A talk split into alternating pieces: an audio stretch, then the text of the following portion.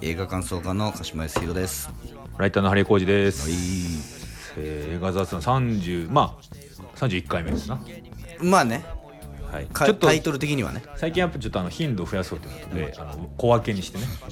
そう前回のお届けしております。あの何のテーマもない単なる雑談まあ、が、30回目がそのてあのもうだからねイカれるおじさんのレイジャー・アゲンスト・ザ・マシンみたいな時事時事砲弾 それがね本当に2時間2弱時間弱。あいや2それを時間今日ですよ。今日か。それをまあ3回に分けてお送りしまし前て中高って3回に分けてたからね、はい。それがまとめて30回だからね。そうそうそうそう今日のテーマでもあります、えースーサイドスクワットはい。の,、あの皆さんあの G メールをね作りましたので、うん。皆さん感想を送ってくださいと言いましたけども、えーその回が、えー、と公開される前にもうちょっと今本番をとこの回を取っちゃってるんで。そうなんです。皆さんのですねあの送っていただいたメールは読めずと、うん。この収録に反映できずということになってしまいました。すいません。ね。皆さんのメールを待ってたらね、ん。そんなねたくさん取れないだろ そうそうちょっとね、鹿島さんがですね、ちょっと猛烈に今やる気がある状態になっいや、てましっていうかね、仕事がね、うん早く終わったんですよ。た。そう。今日、今日やろうよね今日取らないと、もう本当に来月になっちゃいそうだったから。ああ、それはちょっとね、じゃあ、ということでね。あのーおいおいですね、送っていただいたメールは、読みます。あのー変な内容でなければね。何ですか？変な内容。変なね、ななんていうんですか、その差別を助長するような内容とかですね。ああ、そういうのはね。うん。あと、なんていうんですか、あの、ワクチンを打つと 5- 5G に接続するみたいな、よそういう、そういう感想が来るのね。そういうような、なんていうんですか？わかんないですけど、なんなんていうんですか、まあねその、そうハーレクイーンみたいなね、ん。お女を活躍させてるのはどうかと思いますみたいなのは、うんうん。来たらもうすべて切りますけども、はい。まあその、そういったですね、えー公序良俗というかですね、あの、まあ、公序良俗じゃないですね、あの、私が読んでムカつかないものはすべて紹介したいと思いわますので、それはでもやっぱりその、それが、あれじゃないですか、我々のうん、ポッドキャストの特,、色ということですね。俺たちの、俺たちの。一存で。でもまああの基本的には全て何らかはい。紹介したいと思っておりますので、今がですね、えー送り時ですよ、最最高算になりますからね、30回もう1年以上やってね、うん。最高算っていうのもいかがなものかという感じもしますけども。本当に数えるほどしか数えるほどしかない。コメントが来てないのでね。はい。あのあれですねあの一人の方がですね、ん。あのラジオネームを変えて何通も送っていただいてもいいですか？ら、うんいいですか？そう。はい、お待ちしておりますので、うんめんどくさかったらこっちで変えますか？ら。ラジオネーム。ラジオネームの横にカッコ変えてくださいって書いていただければですね、こちらであの、いい感じのラジオネームを作ってですね、はい。お読みいたしますので、うんぜひ。ということで、ま、はい、今回はですね、だからあの、メールがない状態ではい。いこうと思います。スーサイドスクワットですね。はい。鹿島さん言ってましたけど、いかがでしたか？まあ本当に、はいあの、最高でしたよ。本当に、うん。控えめに言って、2万点ですよね。あのーこれさ、多分さ、はい。ジェームズ・ガンの映画を、ガーディアンズ・オブ・ギャラクシーしか見てないって人にとっては。多分ジェ、ガーディアンズ・オブ・ギャラクシーを期待してきちゃうと、まあおそらくね、え？ってなると思うんいや、だよ、ね。俺ちょっとね、逆だと思うんですよ。うん？ジェームス・ガンとか知らないで、うんスーサイド・スクワッドうん。という設定だけ聞いた人うんうんは、前作でがっかりしてるわけじゃないですか。前作見てる人はね。そう。で、例えばですよ、前作を知らず、うん。スーサイド・スクワットってあるんだ。うんうんヴィランが、んいやいや正義の活動をされる、面白そうな設定だね、うん。はい。って思ってきた人は今作、ドンピシャ100点です。と俺思うんで。か、俺は、うん俺たちは、ジェームズ・ガンを知っていて、はいスーパーとかも知ってるスわけでしょ？ーパー知っても、あんなもんはもう、あんなもんなくしかないという まあ、大傑作です、ジェームズ・ガンがトロマーにもともといたっていうことも知ってるトロメオ。トロメオ ジュリエット。というさすがにそれまでは見たことないですけど、うん。情報としてそれそれが監督デビューしたってこと知ってるわけでしょ、で、J、あの、えっと、ガーディアンズ・オブ・ギャラクシーは、うん。ディズニのそうですね。制作だからジェームズ・ガンらしさっていうのは、やっぱりちょっと抑えられてるっていうか、かなり抑えられてるってまだポいうことも、ップな部分。そうそうそう、優等生的なねあ。の、ジェームスガンの上積みでね。うん。だから、上積みであんなに面白いんだから大したもんっでてことですっていうことも知ってるわけじゃん。うん知ってて、さらに前作のスーサイドスクワットで、ヴィランが、は悪役が、犯罪者が、なんかその主役になって、いろいろ暴れ回るっていうのを見て、がっかりしてるわけじゃん。そう。その反動があるから今回 OK になってるけど、普通に夏休み映画見に行こうと思って見に行ったら、いきなり小鳥死んじゃったら、へってなるでしょ。大丈夫、でも R15 だから。でも15だ、16歳の子見てる。いや、でも、これ本当に、間違って高校1年生の、んだから、高校1年生、高校1年生ってすごい微妙だと思うんですよね。その、要は、中二病って言葉があるじゃないですか。うんうん。中、だから中二病ってなんであるかっていうと、中二ぐらいの時ってこういった、ん。えー残酷なものも含めて、大人っぽいカルチャーを吸収するから中二病になるんですよね。でも、それ、中二病にかからない人だって、もちろんいるわけですよ。だだから、まっさらな高校1年生が、普通の。普通の。はいはい野球部が、うん あの、だから、霧島部活やめるっていう、のキャプテン？キャプテンみたいなキ人が、ャプテンは来ないよ。野球やってるから。いや、でもですよ。でも、だから、キャプテンは、はい。が高校1年生の時に、1日だけね、部活がなくて、ああ、今日は映画でも見ちゃおうかな。で、その時に、その映画部の、まあまだね、神木くんは入ってないですからあれですけど、ああ、そう、ああ、そういうこと？そう。んでもその、神木くんみたいな映画部のやつが、神木くんは言ってるよね。神木神木くんは大絶賛してるだろうね。神木くんはこれ、あの、大マターンですと一緒に見に行って、もう泣いて出てきて、そうそう涙流ジしてェームズガンやったよ。いやそう映画、映画秘宝読みながら。そうだね、絶対うそうだねわ俺たちもあれ撮ろうぜって言ってますからね。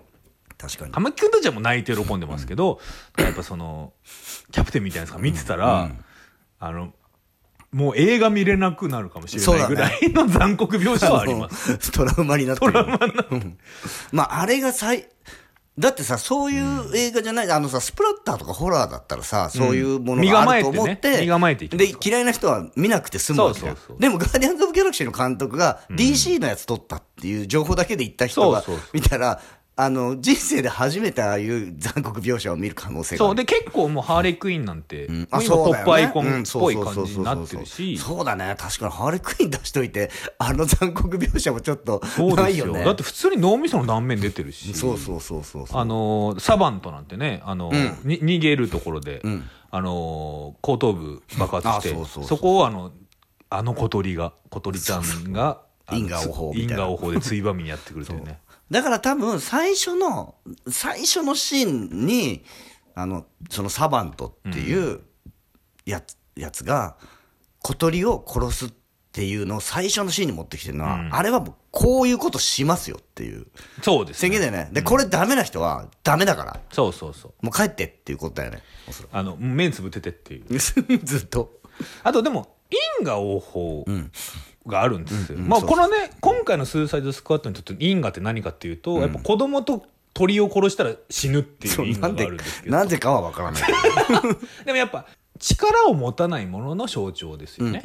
小鳥、小鳥と子供。小鳥が？うん。まあ動物とね。だからその鳥っていうのは、要は、なんだろうな、ルナ将軍のこと、部屋にいるのは、もう小鳥、あまあ、小鳥じゃないけど、と鳥小屋、要は、自由にならないものの象徴としてうん、あれをだからそのルナ将軍の死後にね、将軍になったやつが燃やしますけど、はいはい。やっぱひどい目にみんなありでます、から。あれはさ、あんと、今回の映画を見るとさ、えー権力者 VS 市民みたいな構造もありますよね。うん、だからやっぱり、あの、小鳥とか、ネズミとか、そう。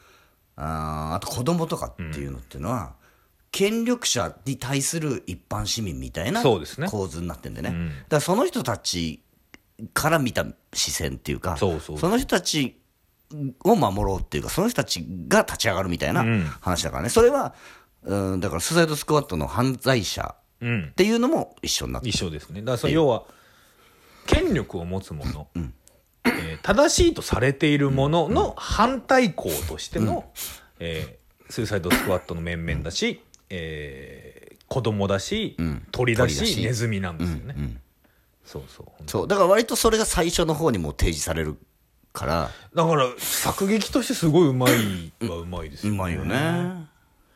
サバンとひどい目に遭いますから。そうそうバンとひどい目にいやだから、あのー犯罪者の集団が、ん。スクワットをね決死あの自殺部隊じゃん、スーサイドスクワットを組まされるっていう理由付けが、んやっと今作にして意味が分かそった。う。前作は本当に全然意味わかんなかった。あれだってあのなんか性格が暗いから刑務所にいたのかなみたいな ぐらいのその本当だ。などんな悪いことやったか全然わかんない全然わかんない。あの、すあのーこれね、前もこの映画雑談で言ったかもしれないですけど、前作のスーサイドスクワットうん。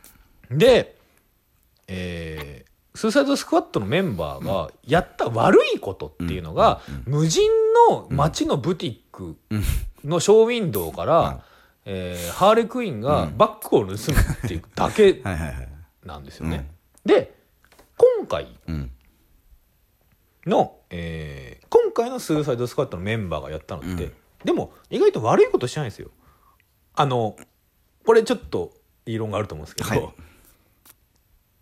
えー命令に従って人を殺してはいうんます、はいはいうん。でもそれは前回もしてしてました、うんうん。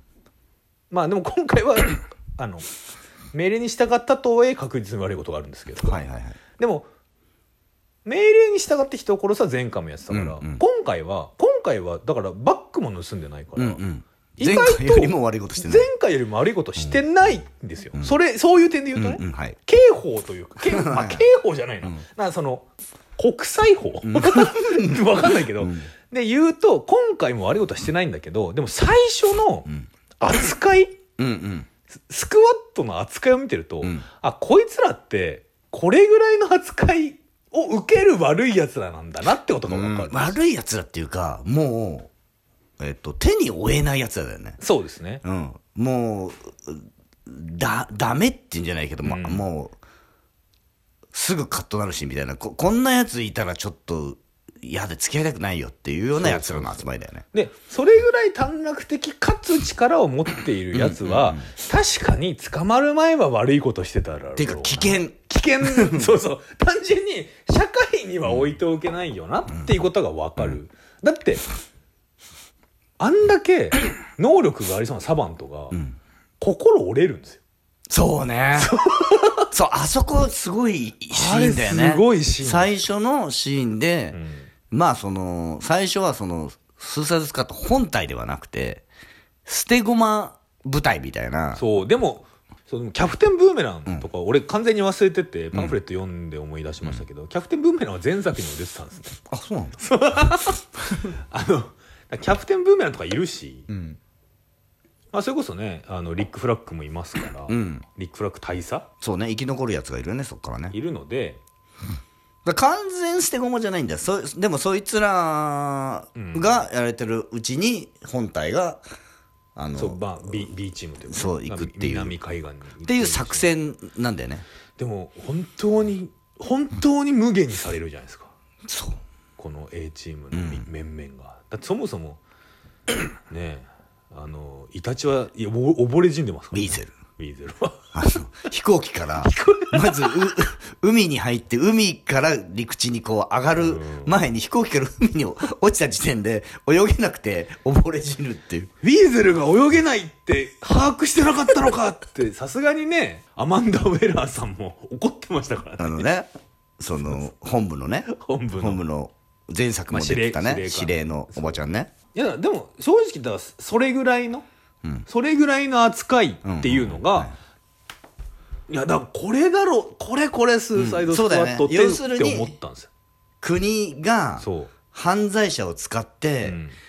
うんともう最悪こいつは死んでもしょうがねえやっていうようなことをやらせるなぜ軍隊のエキスパートたちはダメなのかっていうと、死ぬ確率が格段に高いってことなんですよね、そうね。そう。だからスーサイドスクワットなんだ。よすごいひどい作戦をやらされるやらされる。だまあ確かにあの、まあ、それにしても、あの、泳げるかどうかは確認した方がいいとは思うんですけど。だからさ俺前回思ったんだけど、ハーレークイーンってさあんな決死部隊に入れられるようなキャラクターじゃないでしょ。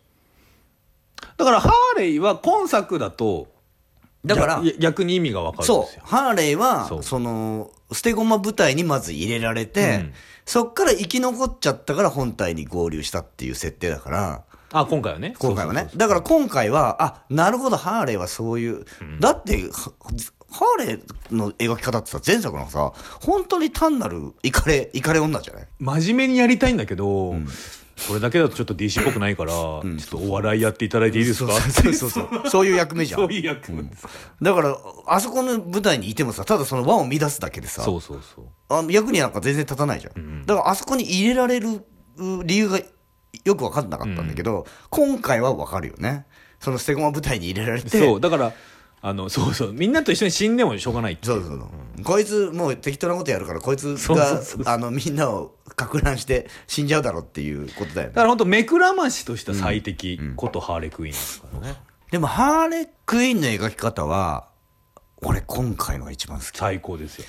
あのー華麗なる覚醒も見たけどああ、はい。バードプレイもね。華麗なる覚醒よりも今回のハーレークイーンのキャラクターが一番好きだハーレクイーンは本当にまあ今回3回目じゃないですか。マーゴ、マーゴトロビーの、あの、徐々に良くなってる感じがします。俺ね実際ね最初のうんとスーサイドスクワットで、まあ、ハーレークイーンはみんないいって言ってたけど全然全然好きじゃなかったのあれやっぱその、なんていうんですか、フィギュア的な、造形が、でビジュアルでしょ？ビジュアルがいいよねっていうことが最初だったし、俺も最初はそうだと思ったんですよ。だからあんなに、あんなに漫画みたいなのが実写でやれるのすごいね、みたいな。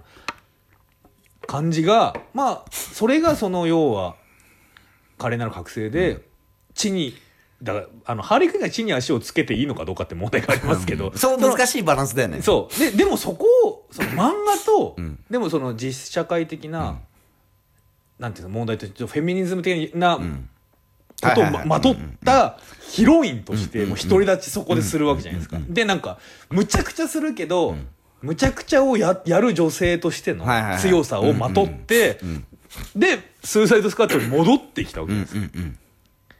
で、ここが、より重層的なのは、マーゴット・ロビー自体が、今、いい映画の制作にがん、自分で出なくてもガンガン名を連ねていて、マーゴット・ロビー自体のあのキャラクターっていうかそうがそうそう。あのハーレークイーンと割ちょっとこうこの人すごいじゃんっていう感じになってんだよね、でその人がやってるハーレークイーンだからそこにもうちょっと幅が出てくる出てくるんしですよね。で俺今回のす良かったなと思ったのはやっぱりえー前作の「スーサイドスクワットと」あと華麗なら覚醒でもちょっと思ったんだけどこれって結局はイカレ女みたいなところのキャラクターの描き方だよなと思っててで今回ハーレークイーンってなんであんな性格なんだろうと思ったら、うん。ちょっと恋愛依存症みたいな描かれ方してんのよ。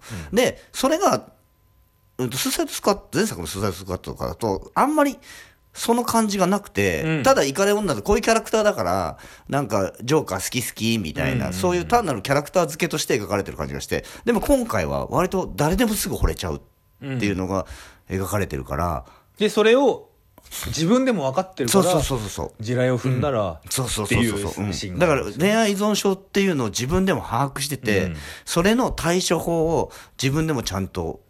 うん。やろうとしてるっていうちょっとその闇みたいなそうそうハーレークイーンが持ってる闇みたいのが見えるんだけどそこを自覚しつつイカレ女を演じてるっていう感じがあって、すごい重層的なキャラクターになってて今回のが一番いいなと思っただから、やっぱそれってその、それまでの3本が必要で、まあ確かにそうだね1本目でジョーカーに振られてるんですよ。うんうんうんそうねそう。それまで本当にその自分でも自覚してなかった。ジョーカー好き好き女。んジョーカーさえいればいい。うんいればいい女だと思ってて、ジョーカーに振られるんですよね。スーサイドスクワット前作のスーサイドスクワットで振られて、で、えー、華麗なる覚醒で、一人でやってみる。男なんていらないいらないってうんいう。けど、みたいなのがあって今回。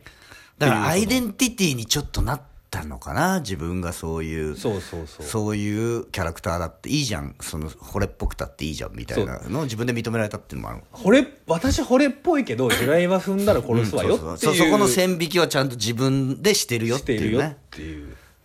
だこれがこの今っぽさめちゃくちゃすごいいやすごいと思った。すごいんですよ、うん。あのこんだけ不謹慎で、うん。悪趣味なことばっかりやってる映画の中であれさらって描けんのすごいなと思ったでやっぱマーゴット・ロビーはねその、さっきの話で言うと「プロミシング・ヤング・ウーマン」にも制作で入ってて、ちょっとねあのこれ一緒に見た時にも話しましたけど、マーゴット・ロビーちょっと現現代映画界で最重要人物の一人ではあるなっていう。ブラッド・ピットみたいな感じでそうそうそうそうそうそう。ある時期のブラッド・ピットですよね。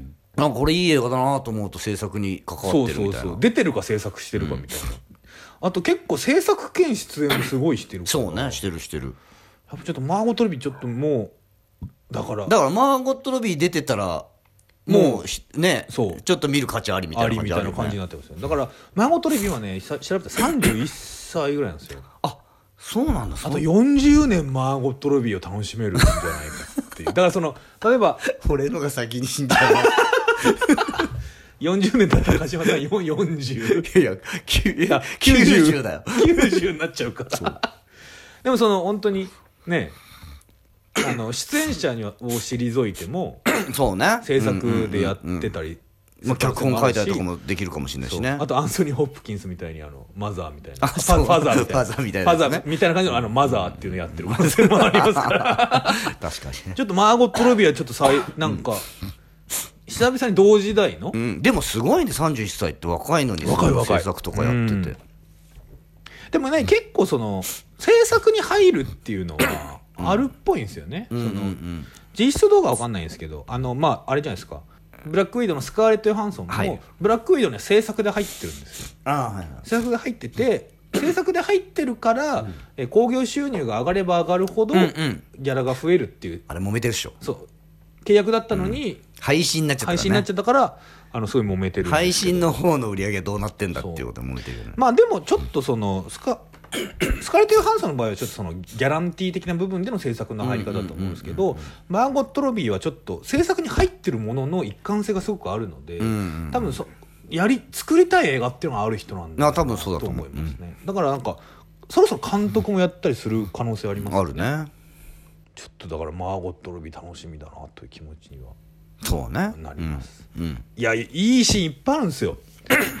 あのん？ツーサイドスクワットで？ーそう。うん。まずねあのあのまあみんな好きなシーンだと思うんですけど、あのミルトンミルトンって誰？っていうシーンがやっぱあれ最高のミルト？ンミルトンって誰？結構終盤。終盤ですけどあれ？はでもみんな大好きな。うん。あの確かに。あいつ確かにあいつなんでついてきてんだろうと思ってたたから。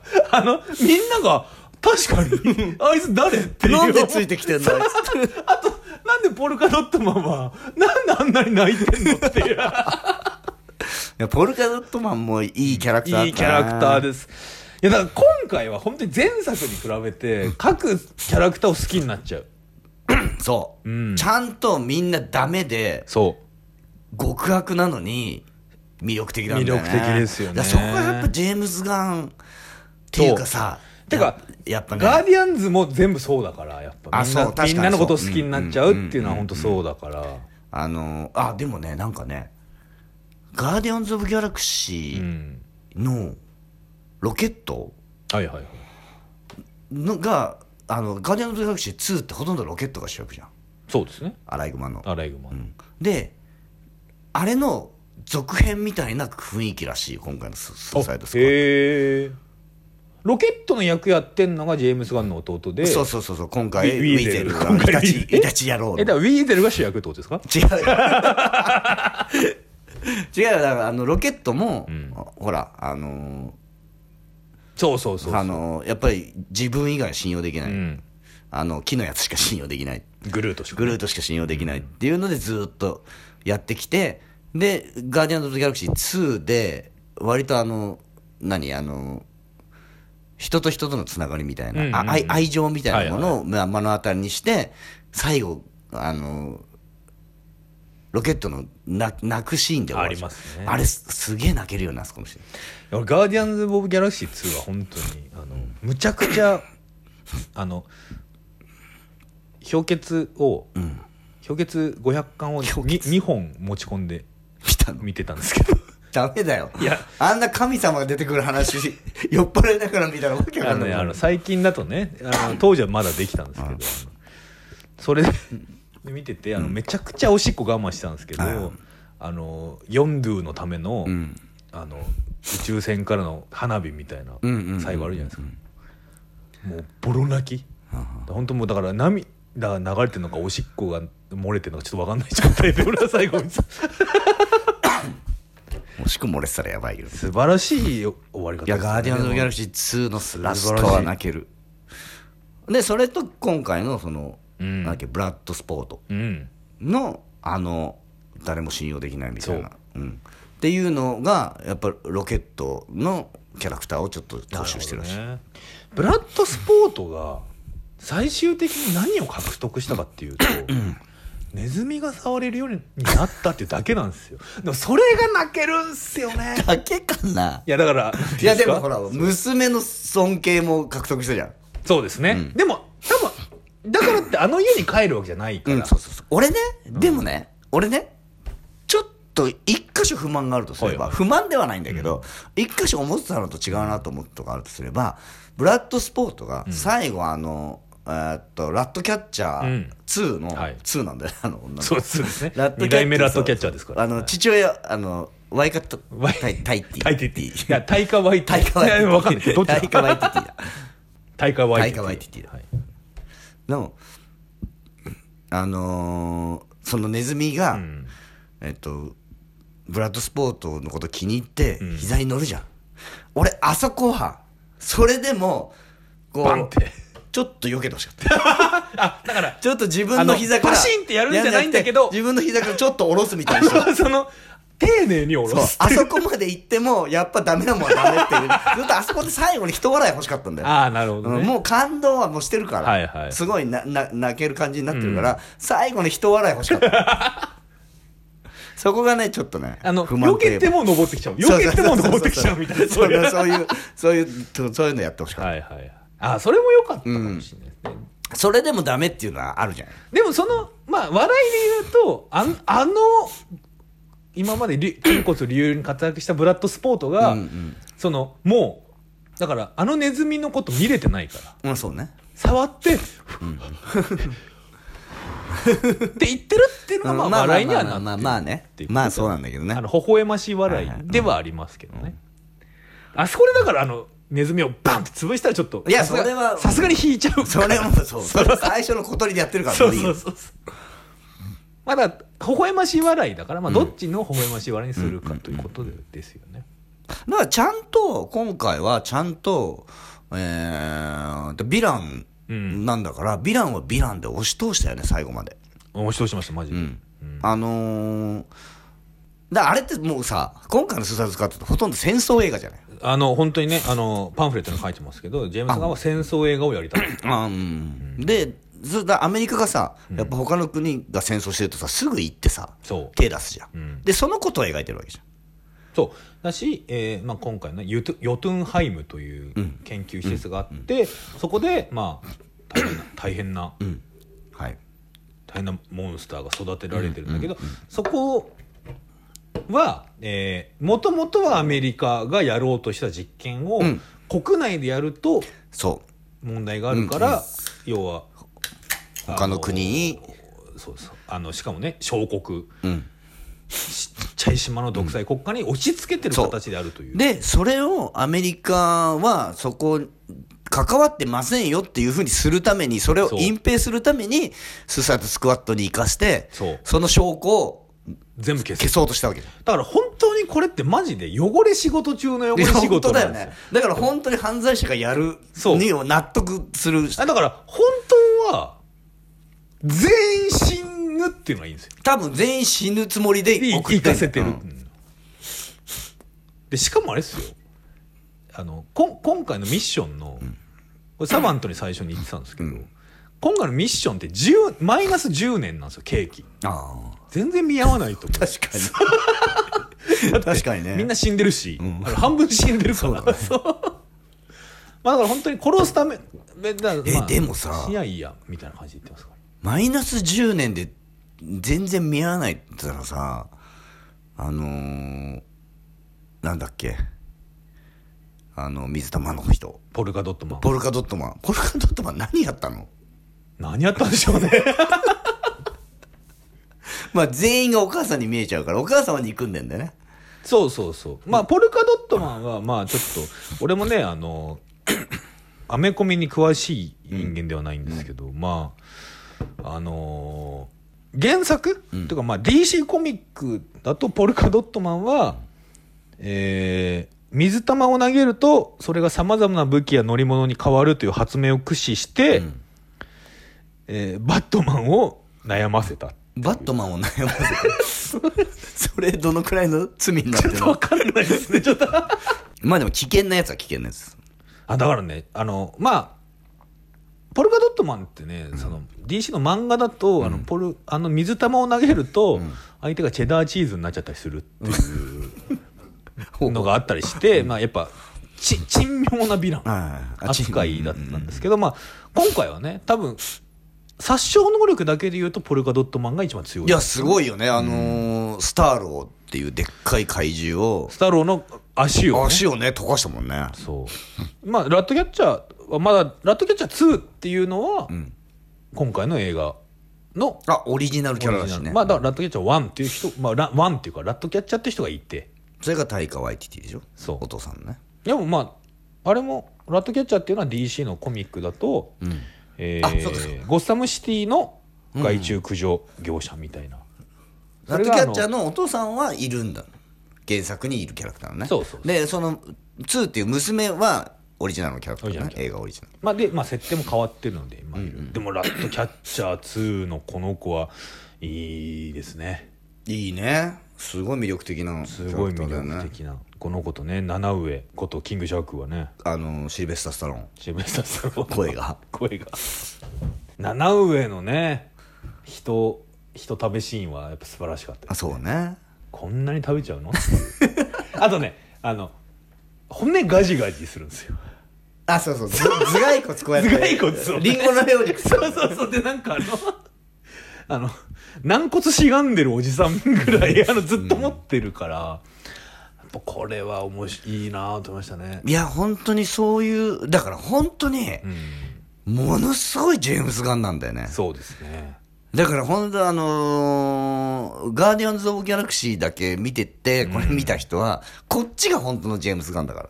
あとでもやっぱガーディアンズでもやっぱディズニーのギリギリまでのまあまあ、そうそう、暴力描写をやっぱ全部するわけじゃないですか、だから、ジェームス・ガンはやっぱすごい楽しみだなと思うのは、だってガーディアンズ・オブ・ギャラクシー3もやるわけでしょ。そうですね。これって、スーサイド・スクワットってなんでジェームス・ガンが撮ることになったかって言ったら、ね。普通だったら、マーベルのガーディアンズ・ギャラクシー監督し、シリーズ監督してるわけだから、やれない。そう、ライバル会社の DC の監督なんて絶対できないんだけど、一回その、前もこの映画雑談で言ってるけど、そうですね。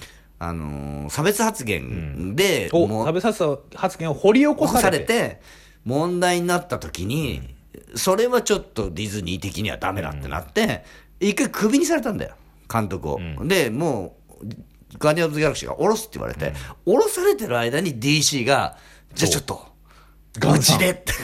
ガンさん、うちで。ミスターガン。すげえ失敗したジェサイドスクワットっていうのがあるの。で、これをなんとかでもこれあれらしいですよ。スーサイドスクワットでオファーが来たんじゃなくて、あ、らしいね。何やってもいいですよって言っうんうん。って言て、ったらスーサイドスクワットやりたいって言ってたんだよね。だからスーパーマンでもいいですよって言う、あのヒーロー図鑑持ってて。ジェームスガンのスーパーマンもちゃんと見たいね。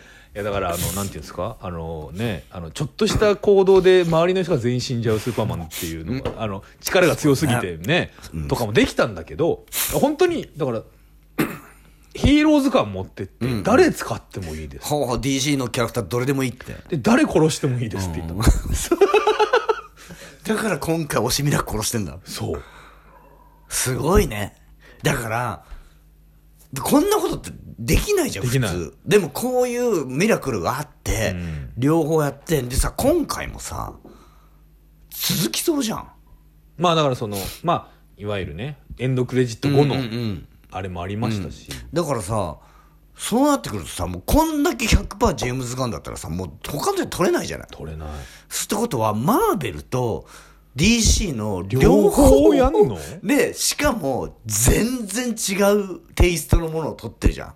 いやだからえっ、と今スケジュール的には「ガーディアンズ・オブ・ギャラクシー3」はもうやったから、もう、うん。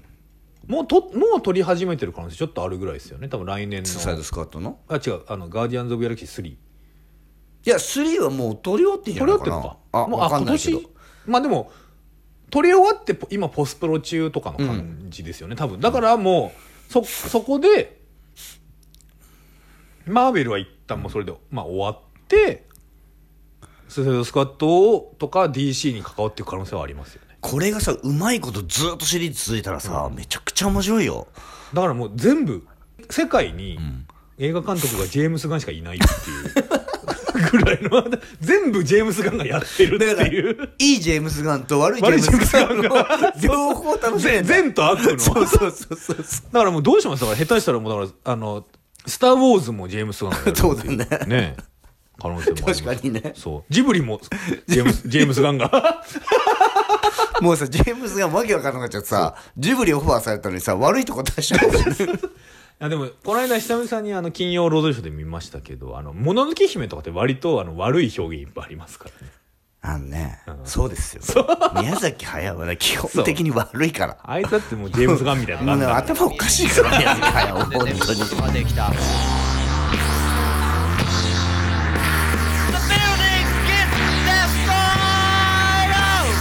まだまだ昨日明後日のよしてはくれず死ぬまでに一度は宇宙旅行にも行ってみたいと思ったりも